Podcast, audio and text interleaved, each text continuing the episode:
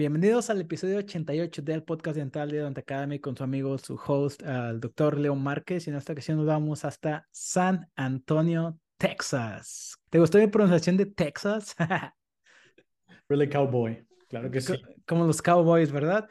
Sí, en esta ocasión, amigos, nos encontramos eh, platicando con Gus, Gustavo Ortegón. Él, pues yo ya te conozco desde hace mucho tiempo, no físicamente, pero como que ya estamos bien sé qué onda con tu vida, tú sabes qué onda con mi vida. Este, por ahí a mí me tocó estudiar un poquito antes que a ti. Ahorita tú estás actualmente en la súper buenísima Universidad de San Antonio. Me parece que nos conocimos por amigos en común, ¿no? Por Paola. Correcto, fue muy curioso. Paola Rojas es una colega eh, de la universidad en Colombia, la Javeriana, y ella está en todos haciendo perio. En el momento del proceso de aplicación ella aplicó tanto para pregrado como para posgrado. Ok.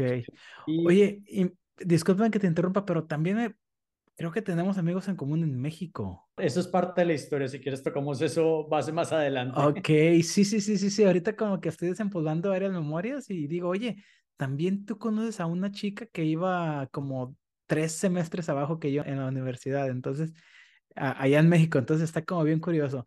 Entonces, Gus, antes que nada, cuéntanos un poquito quién eres tú y ahorita en este momento de tu vida, es, ¿en qué te vas, vaya? Bueno, ¿quién soy yo? Soy odontólogo colombiano. Eres parcero. Parcero total. Bueno, más en Bogotá decimos más llave. ¿Llave? Esa es nueva para mí, pero ya, ya lo voy a agregar a mi diccionario geográfico.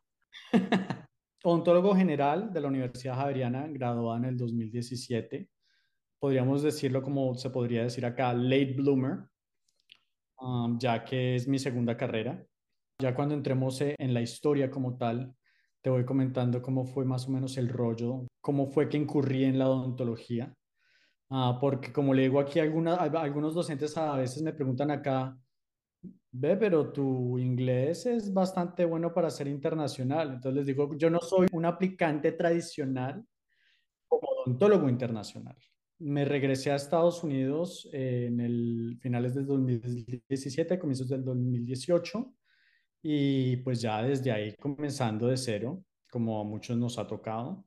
Esencialmente en datos básicos, eso sería. Ok, y ahorita estás en que ya estás como D3 en San Antonio. Fui aceptado para este ciclo del 2000, que fue 2022, 2022 y comenzamos el programa en enero del 2023 online. Ellos tienen un... Un, híbrido. Seis, sí, como un híbrido, como seis semanas online y ya a finales de febrero tú llegas y haces el, el curso de IDEP, que son más o menos tres meses y medio. Puro SimLab, puro SimLab. Clavados, clavados, clavados hasta medianoche, una de la mañana haciendo los proyectos, tratando de sacar lo mejor posible. Y posterior a ello, ellos tienen una transición que es el Summer Clinic. Es eh, más o menos ya cuando te organizan como en tus grupos. Y ya de ahí eh, tienes el break de dos semanas y comienzas ya con los tradicionales el DS3 Year, o sea, ya clases y, y clínica. Ok, entonces ahorita ya, ya estás viendo tus pacientitos ya, ya de vuelta, acostumbrando nuevamente a la mano y al ambiente, ¿no? De no estar viendo maniquí, sino otra vez ya pacientes y tratando pacientes. Ok, perfecto. Entonces, ahorita nos vamos a meter de fondo en la Universidad de San Antonio. Esto ya va para pues, la parte final del podcast. Cuéntame un poquito, yo no sabía eso que tienen dos carreras. Entonces, antes que nada, cuéntame, te decía, siempre me gusta empezar estos podcasts preguntándoles cómo se iniciaron en la odontología, pero tú cuéntame, o sea, vámonos un poquito más para atrás.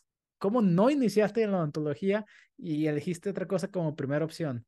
No, es que es, una historia relativamente larga, voy a tratar de resumirla.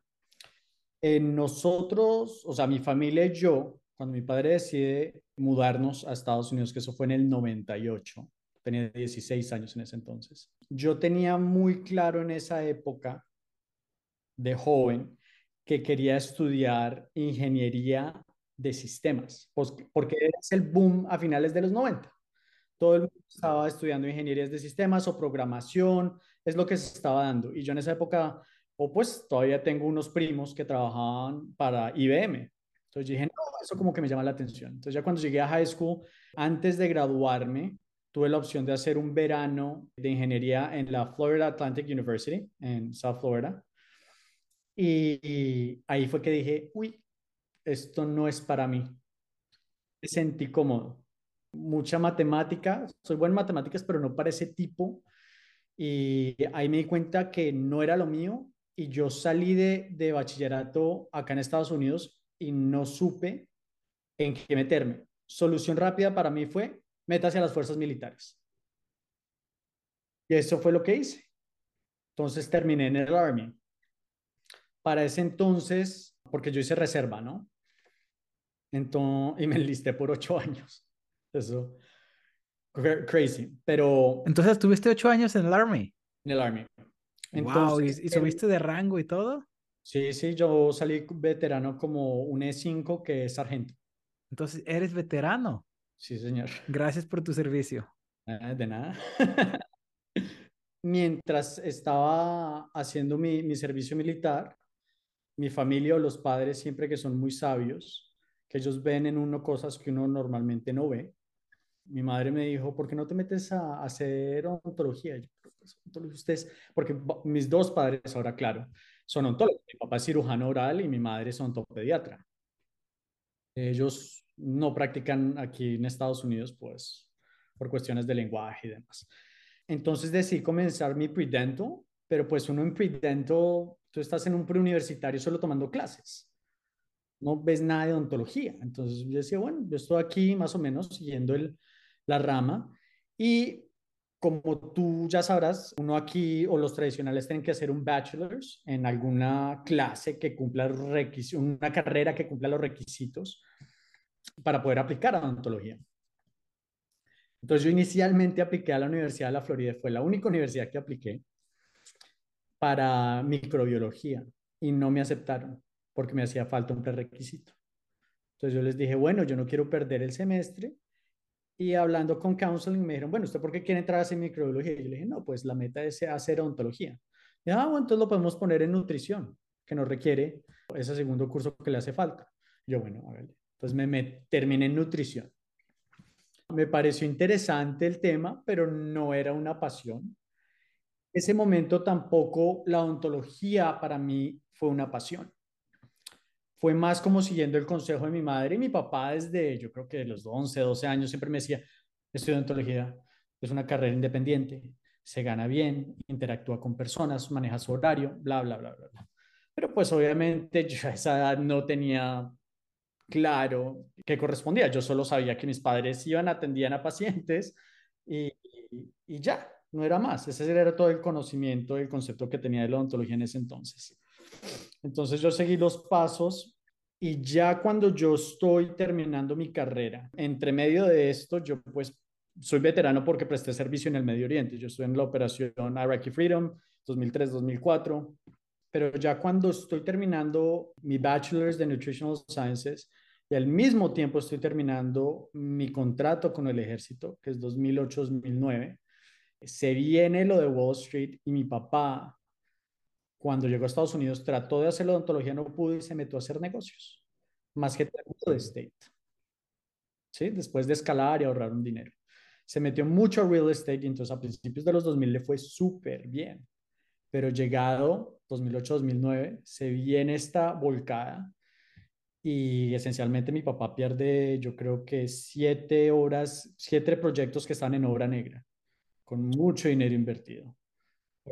Todo se perdió. Mi familia entra en bancarrota. Entonces, a nivel financiero, claro, yo estoy como, bueno, ¿qué va a pasar? Porque bueno, tratemos de tomar el DAT y el DAT lo tomé yo dos veces, pero teniendo en cuenta nuevamente que la carrera no era mi enfoque, o sea, yo estaba haciendo para hacer. Entonces en los DATs no me fue muy bien. Me graduó, vuelvo al sur de la Florida y me meto a ser tutor de ciencias básicas en el college donde me gradué por casi un año. Y yo digo, mi vida no está yendo para ningún lado, ¿qué hago? Entonces, oh sorpresa, yo por ponerme creativo, me encuentro con este programa en México de la Salle Bajío, Guanajuato. Entonces aplico el programa porque ellos tienen no sé si todavía estará vigente, pero tienen un programa para estudiantes tradicionales que pueden ejercer en California. Sí, todavía lo tienen. Todavía lo tienen. Entonces yo apliqué y entré. Hice mi primer semestre sin tener muy claro el cargo financiero en el que me estaba metiendo. Yo entonces tenía mi propio negocio. Yo, tengo, yo tenía un negocio que hice por muchos años que era de exportación de instrumentos musicales a Colombia. Y eso me ayudaba financieramente. Y traté de manejarlo desde México y me fue muy difícil. Y eso es lo que me ayudaba a sostenerme en México, además de la ayuda de, de, de mis padres. Y como, y amé la gente en México. México es un país divino, la gente súper amable, creé muy buenas amistades allá, que todavía tengo con vigencia, pero la cuestión financiera y de pronto no me sentí como que, que la odontología en ese momento era lo mío, no a nivel cultural, no sé cómo explicártelo, no sentí que no empataba. Entonces al final del primer semestre dije, ¿sabe qué? Me vuelvo para Estados Unidos. Entonces cogí mis cosas y me volví para Estados Unidos. Y ahí es cuando mi padre me sienta y me dice, bueno, ¿usted qué va a hacer ahora? Porque se va, o sea, termina su servicio militar, sigue, se vuelve en lista, o se queda aquí trabajando en X, Y o Z, o se vuelve a México, ¿cuál va a ser el plan? Entonces, en definitivas, termino entrevistándome yo con una colega de mis padres, que se llama la doctora Catherine Valencia, ella es ortodoncista, y su historia también, como todos nosotros como internacionales, ella aplicó, entró, hizo después su posgrado y tiene su práctica en Western Florida. Y me siento con ella y ella me dice, mire, usted ya tiene el idioma, usted tiene un dinero ahorrado de lo del ejército, ahorita pues la situación en, en la Florida con sus padres no está financieramente muy estable, ¿por qué no se vuelve para Colombia? Además, el cambio de moneda también era súper favorable porque era como 3 mil pesos a un dólar es, o sea, la universidad completa a mí los cinco años me salió como en 30 mil dólares. Es, es super, estudiando en universidad privada, súper. Entonces yo dije, bueno, ¿qué perdemos? en la Javeriana, ¿no?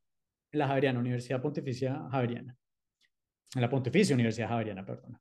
Entonces, y digo, bueno, y yo ya estando en Colombia manejo mi negocio directamente. Entonces, súper. Entonces me voy, entro a la universidad, empiezo a estudiar, y, pero vuelvo otra vez con ese rollo, estoy tomando materias, bueno, no sé qué, y de pronto me estrello en séptimo semestre con una docente que todos los estudiantes le tenían miedo, una periodoncista. Y esta periodoncista es bastante cortante, una persona que le gustaba que, la, que los estudiantes estuvieran muy, muy bien preparados. Y es o sabe o sabe. Conmigo no va a dar vueltas. Y desafortunadamente tú sabrás, no sé si te pasó a ti en, en México, por pacientes uno puede perder clínica, ¿no? Entonces yo perdí clínica dos veces en séptimo por pacientes. Y con esta mujer entrando en conversaciones que me, me, recuerda mucho alguna vez una compañera que fue mi exnovia, le comentó algo a ella directamente como, doctora, es que no me gustaría discutir con usted, algo así. Y ella le dice, sí, discutamos, discutamos, yo lo que quiero es discutir. Entonces me di cuenta que esta doctora Adriana Giraldo, nunca se me va a olvidar ese nombre, era alguien que le gustaba que uno hablara con fundamentos o con seguridad más bien. No importaba si uno estuviera errado, pero con fundamentos y con seguridad. Y gracias a ella le empecé a coger mucho amor a la periodoncia. Y por ella fue que ya terminando la carrera nosotros teníamos la opción de tomar electivas y empecé a tomar muchas electivas en periodoncia y me creé mi propio, como sería como un preceptorship dentro de la universidad, donde empecé a asistir mucho a los estudiantes de posgrado por casi, por un año completo, por un año. Y aprendí muchísimo de perio, muchísimo de perio. y me encantó, al punto que ya después de graduado, yendo a uno de los congresos de la ACO, que es la Asociación Colombiana de Periodoncia, el direct, no el director, uno de los docentes de clínica que yo para ese entonces no sabía era el presidente de la asociación.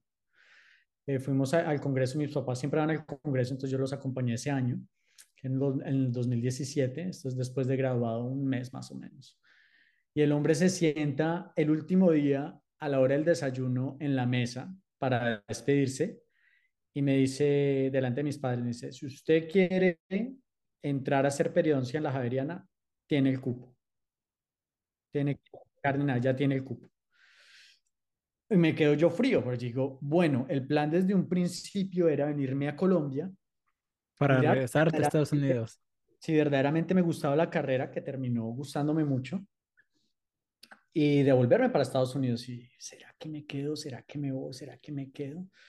Y yo dije al final, bueno, si me quedo, hago dos años de periodoncia y salgo recién bisoño graduado para volverme a Estados Unidos a comenzar de ceros y, ¿y qué? Entonces yo dije, no, me le agradecí mucho y, y me devolví para Estados Unidos y a ver cómo era el rollo. Yo decía, ah, no, pues esto yo más o menos tenía una noción muy básica que eran los exámenes y cómo era la aplicación y yo creía que me la sabía ya toda. Me estrello con una pared bastante grande cuando yo digo, mierda. El esto, los, cuando en esa época eran solo todos los dos, ¿no? Y yo digo, esto es una cantidad de material. Y uno empieza a preguntar acá y todo el mundo te da diferentes respuestas. Que te dicen, no, yo tomo el, primer, el first aid, o yo utilicé Mosby, o yo estoy utilizando estos resources, o, tú sabes que están todos estos bancos de preguntas de los boards desde 1970 y yo no sé qué. Y yo empezaba a mirar todo esto y yo me estaba volviendo un, loco y no sabía por dónde comenzar, pero, al mismo tiempo yo decía, yo no puedo perder el, no estar en el campo. ¿Qué hacemos? ¿Qué hacemos? Y por cosas de la vida, porque la vida sabe cómo hace sus cosas, me pongo en contacto con un amigo de años atrás con el que solíamos tocar música. Pues yo toco batería, pero como hobby, pero en ese entonces en college. Y me dice, no, pues háblese con mi esposa que yo la conozco también de college, se llama Diana Torres. Y le digo, ¿por qué con Diana? dice, no, es que Diana se graduó de Loma Linda, ella estudió odontología. Y yo, ah, no tenía ni idea. Acaba de salir de corporate y está planeando comprar una práctica a 10 minutos de donde vive su familia. Oh, nice. Yo le dije, bueno, lleguemos allá. Entonces, hola Diana, ¿cómo estás? No, como desempolvamos. Y me dijo, mire, yo estoy necesitando ahorita a alguien que me trabaje el front desk. Le yo no tengo ni idea, pero metámosle, ya aprenderé. Entonces esa era una práctica de, que un, un, odontólogo que, del apellido Trout, que está por retirarse, de front tenía la esposa y, la, y su asistente. Vieron un, un consultorio de tres unidades. Pues tuvimos más o menos un año, 2018-2019 y al mismo tiempo y más o menos como que le, le, hacía como medio de asistente, porque ella ya tenía otro colega colombiano, porque ella es colombiana, otro colega colombiano de Cali, que terminé conociendo que se llama David Escalante, y nos convertimos como en el body body, ¿cierto? Y este hombre también lleva ya trabajando como asistente un tiempo. En ese rollo nos conocemos y empezamos a darnos cuenta que estamos gastando mucho tiempo solo laborando estamos estudiando nada. Y fue de gran ayuda porque yo creo que es muy difícil ir por, ir por el proceso solo. Es muy berraco, como decimos en Colombia. Y empezamos a apoyarnos. Entonces él decía, venga, después de TER, entonces nosotros comenzábamos oficinas siete y media de la mañana, 8 de la mañana, hasta las 7 de la noche, lo que ya terminamos de organizar, limpiar y demás nos clavábamos a estudiar dos horas entre semana, de lunes a viernes, hasta que nos diera el sueño. Y después de ahí, eh, el hombre se venía a mi casa, pues a la casa de mis padres, donde estaba radicando yo, y nos clavamos los sábados a estudiar 10, 12 horas seguidas, todo el día. Y ayudaba mucho porque tú sabes que cuando tú interactúas con alguien, pues esa persona te enseña algo, yo te enseño y reforzamos. Entonces me ayudó bastante. Posterior a ello, Diana termina comprando otra práctica, entonces ellos, ella se va para Weston, se va con David y yo termino transicionando a ser OR Coordinator para una odontopediatra en otra ciudad, ahí en Florida, y le trabajo como intermitente, ¿no? Entonces aprendí un poquito, con Diana aprendí todo lo que fue PPOs. Con esta oficina haciendo el OR, empecé a aprender mucho de lo que era trabajar con Medicaid. Especialmente esta odontopediatra trabajaba mucho en hospital, estaba teniendo mucho paciente comprometido. Entonces aprendí mucho a trabajar en eso y también fue muy gratificante porque las mamás de estos pacientes luchan muchísimo con el sistema para aprobar estos casos. Entonces, cuando los lograba aprobar, era magnífico. Bueno, pasamos a eso y me topo, como acabas de decir tú, pues más o menos como uno va conociendo, tanteando a la gente y se tropieza con, con diferentes personas sin quererlo uno. Y me topo con nuestra mentora Gabriela Lagreca por Instagram, con el perfil de International Dentist.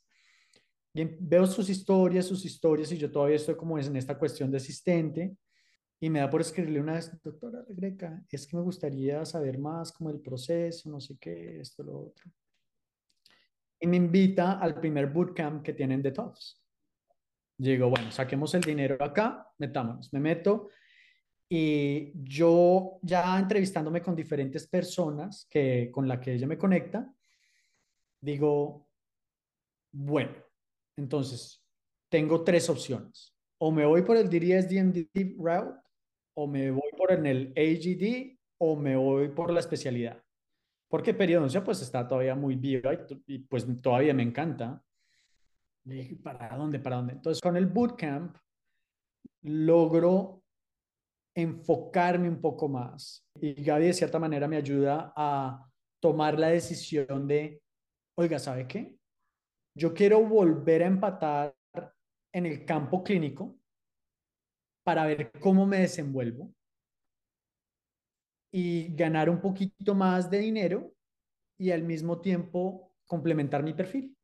Y pues en la Florida es relativamente flexible para nosotros los internacionales, después de haber pasado el board, ser higienistas, porque no necesitamos volver, a la escuela.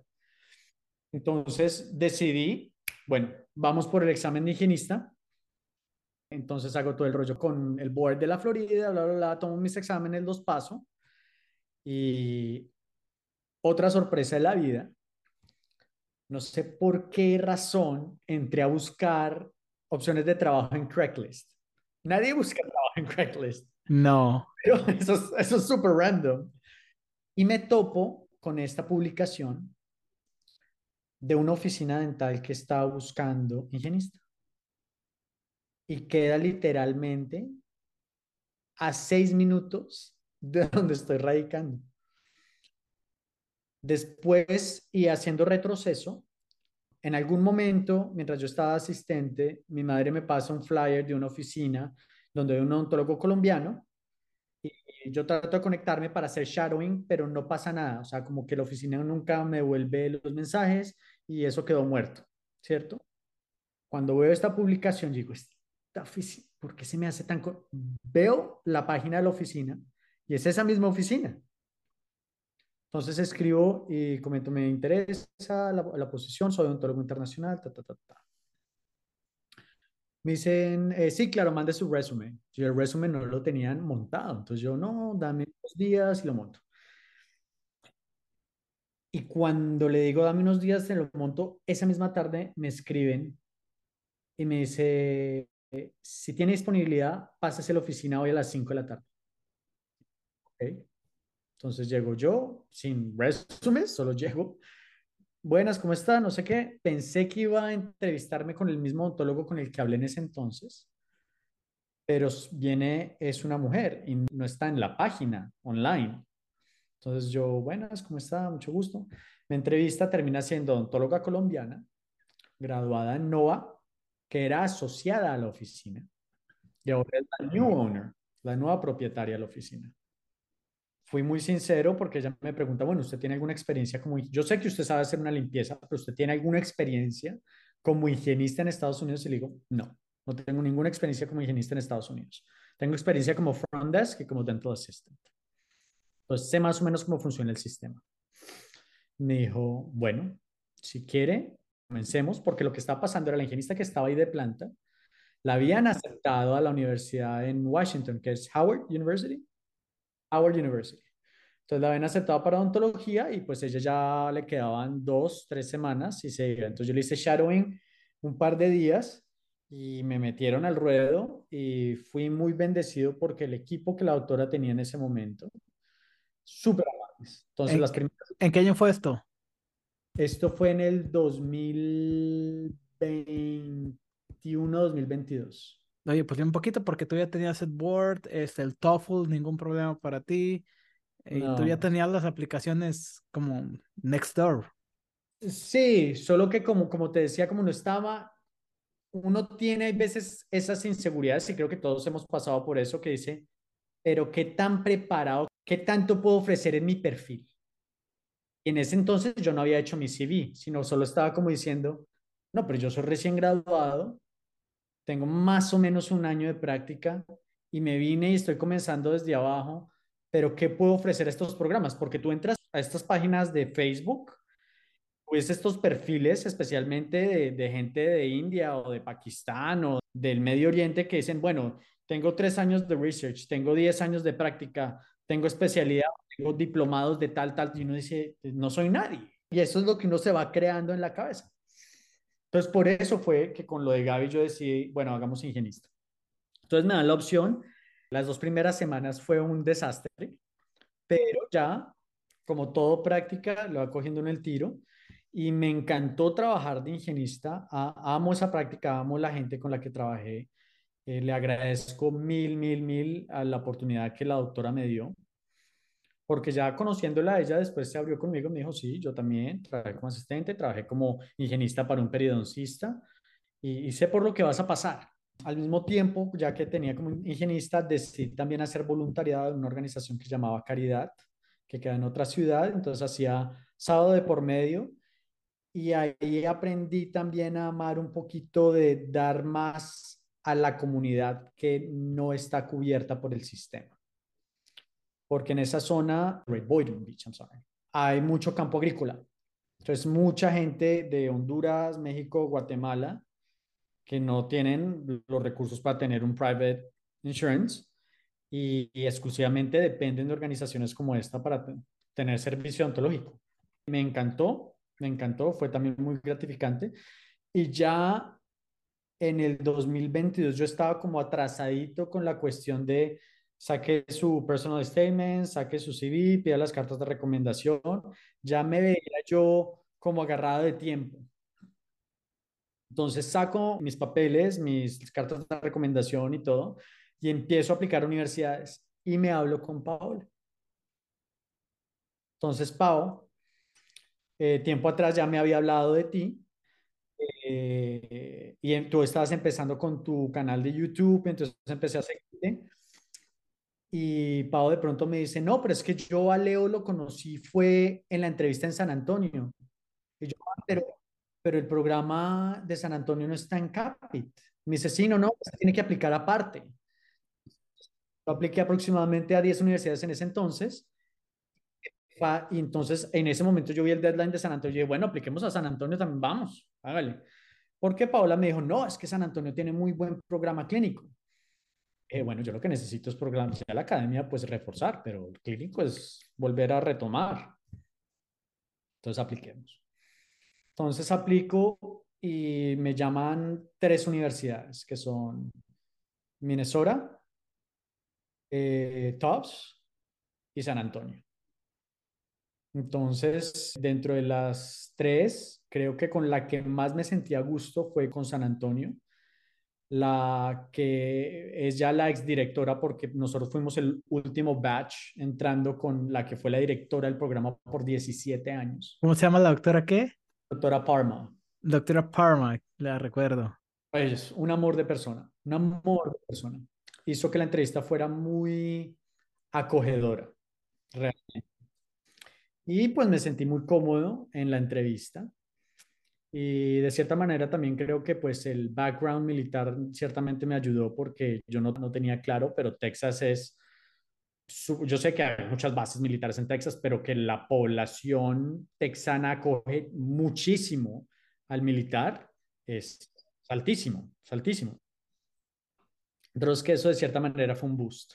Yo recibí un waitlist, eh, Minnesota me dijo que no, verdaderamente este tipo de interacciones con cámara, o sea, hablando con alguien es bien, pero mirando la cámara y grabándose uno mismo nunca ha sido lo mío, porque ese es el Casper test, creo. Casper. Exacto, sí, eh, como el de la...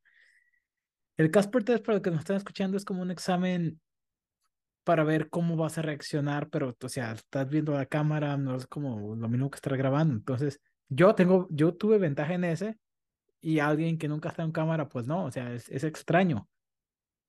Súper, sí, claro, yo me sentí, yo me sentía y trataba, y por más que practiqué, pero no, yo prefiero interactuar con las personas. Bueno, el hecho, eh, me pone en waitlist y pues yo vengo a San Antonio. Previamente tomé el bench course con Stevenson, que es alguien que vengo siguiendo desde antes de graduarme de Colombia. Me topé con el perfil de él en YouTube y yo dije, este hombre es una máquina una máquina. Y cuando tomé el curso me di cuenta que es tanto una máquina para trabajar, una máquina para enseñar y tiene una filosofía de práctica ontológica envidiable. Entonces vengo, me dicen que aquí el bench pesa bastante. Entonces hago la entrevista, hago mi bench y espero. Y empiezo a ponerme nervioso porque escucho, tú sabes que empiezas a escuchar de la gente que ha entrevistado y alguien conoce a alguien. Y pues los rumores los rumores. Tenía entendido que el cupo en San Antonio eran de 10 a 12 personas y me van diciendo que el primer, el primer batch, porque yo creo que yo fui el segundo o el tercer batch, no recuerdo muy bien en este momento, que el primer batch habían ya aceptado a 6 y los batches eran de 7, de 7 8 personas. Yo decía, ¿cómo es posible que en la primera tanda hayan ya aceptado a la mitad del cupo? Entonces yo dije, bueno, nada, la de Dios, hice lo mejor que pude ya fue. Y a las dos semanas recibo llamada. Porque ella habla. a mí no me habló, ni, ni siquiera me pusieron en lista de espera. A mí me rechazaron brutalmente, y yo, pero yo sí escuché que hablaban. Yo, por ejemplo, a mí eso me pasó con Michigan. Con Michigan, yo también tenía muchas esperanzas en Michigan y Michigan. Yo creo que a las dos, tres semanas me mandaron con muchas gracias por haber aplicado. Me apoyarás en esto y los que están escuchando acá, creo que ya lo han escuchado muchas veces, pero es, hay que aplicar, apenas el ciclo abre. Hay programas que esperan hasta lo último, pero hay programas que ellos ven el primer mes y medio y ya están decidiendo cómo hacer su grupo. Creo que eso me pasó con Michigan. Pero bueno, me llaman de San Antonio, y claro, me dicen, bueno, ¿está interesado? Yo sí, pues obvio, ustedes me están dando la oportunidad, claro que sí. Después empecé a escuchar, ya cuando había aceptado San Antonio, empecé a escuchar de colegas con los que yo entrevisté en Tops, que me decían, y te aceptaron, y te aceptaron. Y dije, no, yo ya les había dicho que, que no, que muchas gracias. Amé Boston, me parece excelente la universidad, pero una cosa que se me quedó mucho de que me dijo la odontóloga con la que trabajé como higienista fue, saque el título donde usted lo acepten, donde se sienta cómodo y donde le cueste menos. Porque usted va a salir con una gran deuda. Entonces, si usted puede tratar de cortar costos, hágalo. Y pues San Antonio es una universidad pública.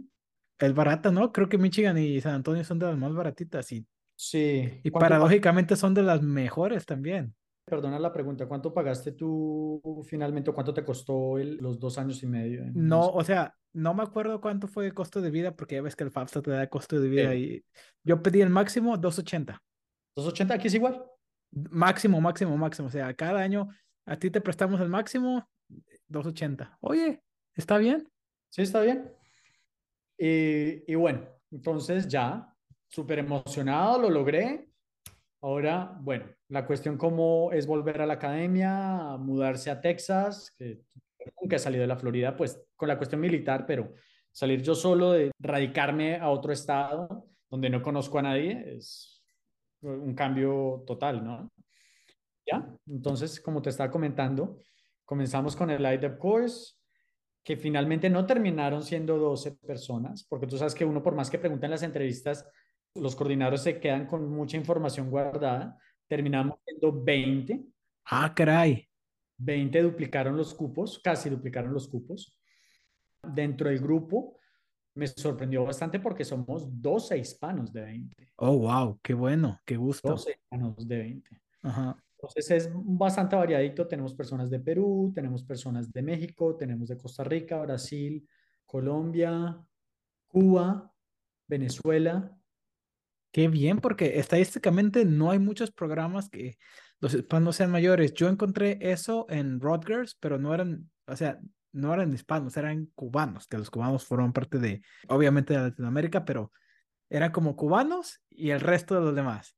Me da gusto saber que hay como diversidad, no nada más de culturas de latinos contra hindús, contra asiáticos, sino también diversidad latina que es muy, muy, muy importante.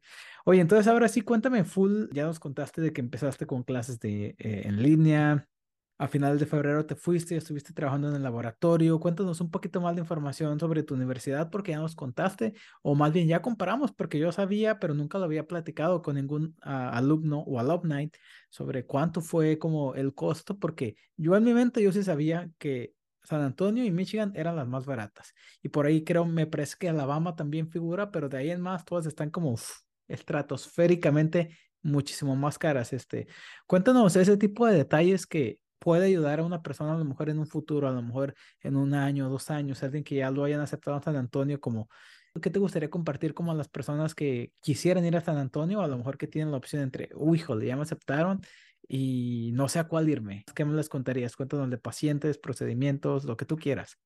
Ok, lo primero es, me doy cuenta que San Antonio es una universidad que le gusta tener gente del estado. Entonces, si usted está en Texas, aplique porque es muy probable que te llamen a entrevista. A ellos les gusta mucho la gente local.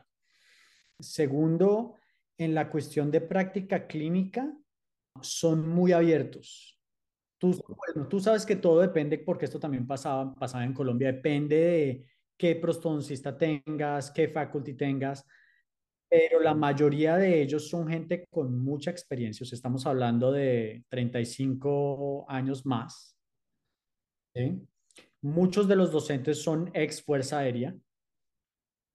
Entonces, gente que estuvo en AGD por mucho tiempo, que pues hasta se retiraron, o imagínate, está dando dentro 20 años.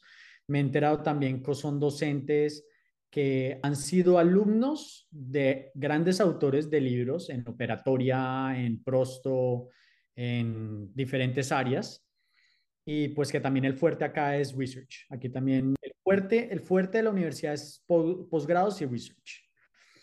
Dentro del pregrado, uh, normalmente los grupos son de 15 estudiantes, 13, 15 estudiantes. Los tradicionales han sido súper acogedores, la verdad. Porque tú sabes que al final del día tú compartes experiencia clínica y ellos te comparten cómo corren las cosas dentro de la universidad, ¿no? Entonces, yo esencialmente llevo desde finales de julio en la clínica. Al principio estaba totalmente perdido. no sé si te pasó. sí, sí, sí, con la computadora, el Axiom y todo. tratando de, de, sondear cómo es que tienes que hablar con los pacientes, cómo es la cuestión de los códigos, lo de Axiom, pero todos se van encajando, te van llevando. Y pues los mismos estudiantes, ¿no? Tú vas aprendiendo de ellos. Aquí hacen mucho laboratorio requieren mucho laboratorio. Yo tengo colegas, por ejemplo, de India, tengo dos colegas y otros colegas hispanos que decían, yo en la vida hacía eso, eso yo tomaba y mandaba para el laboratorio. ¿eh? De impresiones y para el laboratorio, no tenía que ponerme a montar ni nada de estas cuestiones. Te ponen, tú sabes, los encerados diagnósticos, hacer los montajes, eh, no sé si también te tocaba hacer presentaciones de casos, fotos en casos intraorales, y ya dependiendo de tu capacidad y qué seguridad muestres a los docentes, te dejan hacer casos. Yo, por ejemplo, tengo un caso grande que tengo que hacer de premolar a premolar, restauración completa, que eso un tradicional de tercer año no dejan. Entonces, verdaderamente es la capacidad que tú demuestres en clínica y la seguridad con que te presentes en clínica. Pues igualmente eh, hay materiales que no, he que no había utilizado antes, que estoy aprendiendo y mirando qué protocolos se manejan. Como te decía, bastante clínico. Recomendaciones que le podría dar a las personas es practiquen, practiquen, practiquen, practiquen mucho sus preparaciones. Aquí yo creo que también en Michigan y otras universidades les gustan que tú estés muy bien preparado, muy bien preparado en cuanto a la parte clínica y ellos en el SimLab esperan mucho de ti. Yo sentí que era un bootcamp, como, en el ejército, un bootcamp porque siempre miran los detalles más finitos y siempre te recalcan. Los IDEPs en la clínica son los que más resaltan. Entonces, queremos mantener eso. Ellos siempre hacen que uno esté mucho más preparado para entrar. Bueno, ahora lo de la academia en el sistema, no sé si, si era lo mismo para ti en, en Michigan, pero acá me pareció muy, muy curioso que diversifican las clases no por semestres, sino como, te doy un ejemplo claro, eh, prótesis total vamos a hablar de dentaduras y de dentaduras tenemos siete sesiones y nos volvemos a ver hasta el próximo semestre. Y yo como, bueno, ¿y ese cuánto? Entonces yo le pregunté a los tradicionales, pero ustedes es la primera vez que están viendo total. No, nosotros vemos total desde el segundo año. Entonces yo, ¿cómo hacen? Entonces no es, las clases no son semestrales. Las clases son como, tomamos siete días y en siete días vemos siete capítulos o incorpora más capítulos y al final tenemos un examen y nos vemos hasta el próximo semestre. Ok, no, no, no, acá son semestres, o eran. Eran semestres, ese, ese sistema me, me, gusta mucho más porque siento que está muy fragmentado, la verdad, en la cuestión de la academia siento que es muy fragmentado porque vemos temas eh, como, sí, fragmentados, muy, muy cortado. ¿Es así el sistema acá? Pues así es el sistema acá y te vas acostumbrando. Clínica sí es todos los días. Entonces, lunes y miércoles es clínica en la mañana, clínica en la tarde, martes en la mañana son clases, clínica en la tarde, miércoles en la mañana son clases, clínica en la tarde y los jueves son clínica en la mañana y en la tarde es entre comillas libre porque ese tiempo lo tomas para adelantar tus agendas, hacer cuestiones de laboratorio, proyectos si estás metido en clubs o journals, que yo por también por razones de sin quererlo de cierta manera terminé en el journal de OMS, cirugía maxilofacial, y por ahí también me estoy metiendo en el de periodoncia y por ahí también estoy preguntando por el de prosto, porque mi idea, y ahora retomando un poco, es volver a las raíces de el odontólogo todero. Ok, el, el super dentista. Exactamente, poder hacer lo que hacían mis papás, porque por ejemplo mi papá es cirujano oral, pero él trabajó mucho rehabilitación y mi mamá es pediatra, pero trabajaba, eh, mi mamá es una ducha o una dura haciendo prótesis removible, ¿sí? Y también endodoncias, ellos dos no tienen problema haciendo endodoncias en todos los dientes. Y yo quiero retomar eso de pronto más adelante. AGD, que entre todas estas, Iván es el que está acá también, el que se graduó contigo. Sí, sí, sí, sí, como no, sí me dijo lo he cruzado un par de veces, sí. Pero bueno, esa es la finalidad que tengo. Entonces, quiero captar información de todas las áreas. Ok. Ya casi para finalizar, con todo el conocimiento que tienes, porque imagínate, asistente dental, front desk, higienista, has estado, pues has conocido muchas caras de las monedas y, inclusive hasta el voluntariado, ayudando a las personas que están fuera del sistema. ¿Cuáles son tus planes? O sea, ahead of time, ¿cómo te ves en cinco, eh, tres, cinco años? Mucha gente me pregunta eso, si, especialmente si me voy a quedar en Texas. Uh, parece que hay muy buenas opciones laborales aquí en Texas, pero eh, no creo que vaya a ser corporate. Tú sabes que muchos de los estudiantes tradicionales salen e inmediatamente van a corporate. Un proyecto ya planeado con este colega que te comentaba, con David, que él está haciendo el AGD en NOVA en este momento. Entonces vamos a estar graduándonos al mismo tiempo. Y en el tiempo que nosotros compartimos ah, estudiando concordábamos mucho como en el proyecto laboral en el que queremos trabajar. Entonces, es muy probable que yo me devuelva a la Florida. eh, trabajemos juntos y montemos una práctica desde el principio, como puede ser si me sale una buena oferta laboral localmente, eh, me quedaría un tiempo, no me incomodaría y también he notado que me gusta mucho, mucho la docencia. También si la universidad me da la oportunidad, me gustaría quedarme un tiempo haciendo docencia, siquiera por lo menos un año, como you know, faculty también estaría bueno. La práctica sí me gustaría que fuera algo más personalizado, tipo Latinoamérica, porque es que aquí el sistema es business oriented. Fast paced, low quality dentistry. Lo vi mucho porque es, eh, no me gusta porque lo he vivido en carne propia, siendo parte del sistema médico acá, que es cita, 40 minutos, chao caballeros, tu tiempo. 40 minutos, pero 20 minutos nada más con el doctor. Quiero retomar esa práctica que gente aquí me ha dicho, eso es muy difícil, eso, eso es casi imposible porque usted tiene que, que trabajar sí o sí con los seguros, y tienes que amarrarte al sistema que ya está planteado. Y de cierta manera quiero romper ese esquema en lo posible. Entendido. Ese es un buen objetivo y pues te deseo todo lo mejor y muchísimas gracias por toda la información que nos acabas de compartir. Estoy bien sorprendido este, de todas las, todas las travesías, todas las experiencias, la parte de, hay gente que se va así derechito como Laser Focus, tú estuviste para todos lados y al final de cuentas todo, todo es conocimiento, todo se va a tu belt, entonces tu belt ya está bien lleno de mucho knowledge y al rato que quieres poner una clínica ya vas a estar bien filoso, ya vas a saber, como decimos en México, de qué lado más caleguana.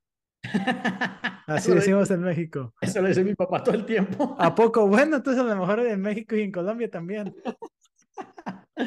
Pero, pero sí, sí, uh, dándome cuenta porque la verdad nunca es tarde para comenzar, ¿no? Y he sentido que hablando con ciertas personas, a veces dicen, no, pero yo ya a esta edad, con familia, yo le digo, nunca, nunca. Yo tengo colegas que, que tienen familia y se van el fin de semana a visitarlos a Houston o a McAllen, que está en la frontera. Y se regresan luego. Exactamente, eso, eso no es un inconveniente, es que tengas claro qué es lo que quieres hacer y como mencionabas, las vivencias, para bien o para mal, van añadiendo y, y crean la persona que tú eres. Claro. No, pues, Gus, muchísimas gracias por tu tiempo. Estuvo muy buenísimo el podcast de hoy. Me gustó muchísimo, quedé muy sorprendido. Uno no se imagina tantas cosas que pasan por ahí. Ya, ya me acordé de dónde tenemos este, conocidos en común de, de La Salle, de Guanajuato y también Paola, este, que creo que está haciendo perio en Indiana, ¿no? No, ella está en Tufts, ella está terminando en Tufts. Ah, me confundí, pensé que estaba en Indiana, pero bueno, esos detalles no son tan, tan importantes, lo importante es que yo creo que en algún momento vamos a encontrar todos en una conferencia y pues bueno, todavía este, cuando vengas a Chicago, avísame y acá con mucho gusto te llevo a las pizzas estilo Chicago. Eh, pues aquí, vente, aquí también, aunque no sé a qué lugar mexicano oriundo para que critiques bien, la culinaria aquí local del Tex-Mex. No, no, no, yo era local. Yo viví ¿Ah, en, yo viví en Buda, al, al, norte de San Marcos. Ok. Está al norte de San Marcos y está al sur de Austin. Yo me aventé un semestre de inglés ahí en Texas State, ahí en San Marcos, entonces medio te conozco el área. ah, buenísimo, mira pues. Y lo más curiosito de Texas son los tacos en, en la caja que parece pizza, en Taco Cabana. ¿Sí los has visto?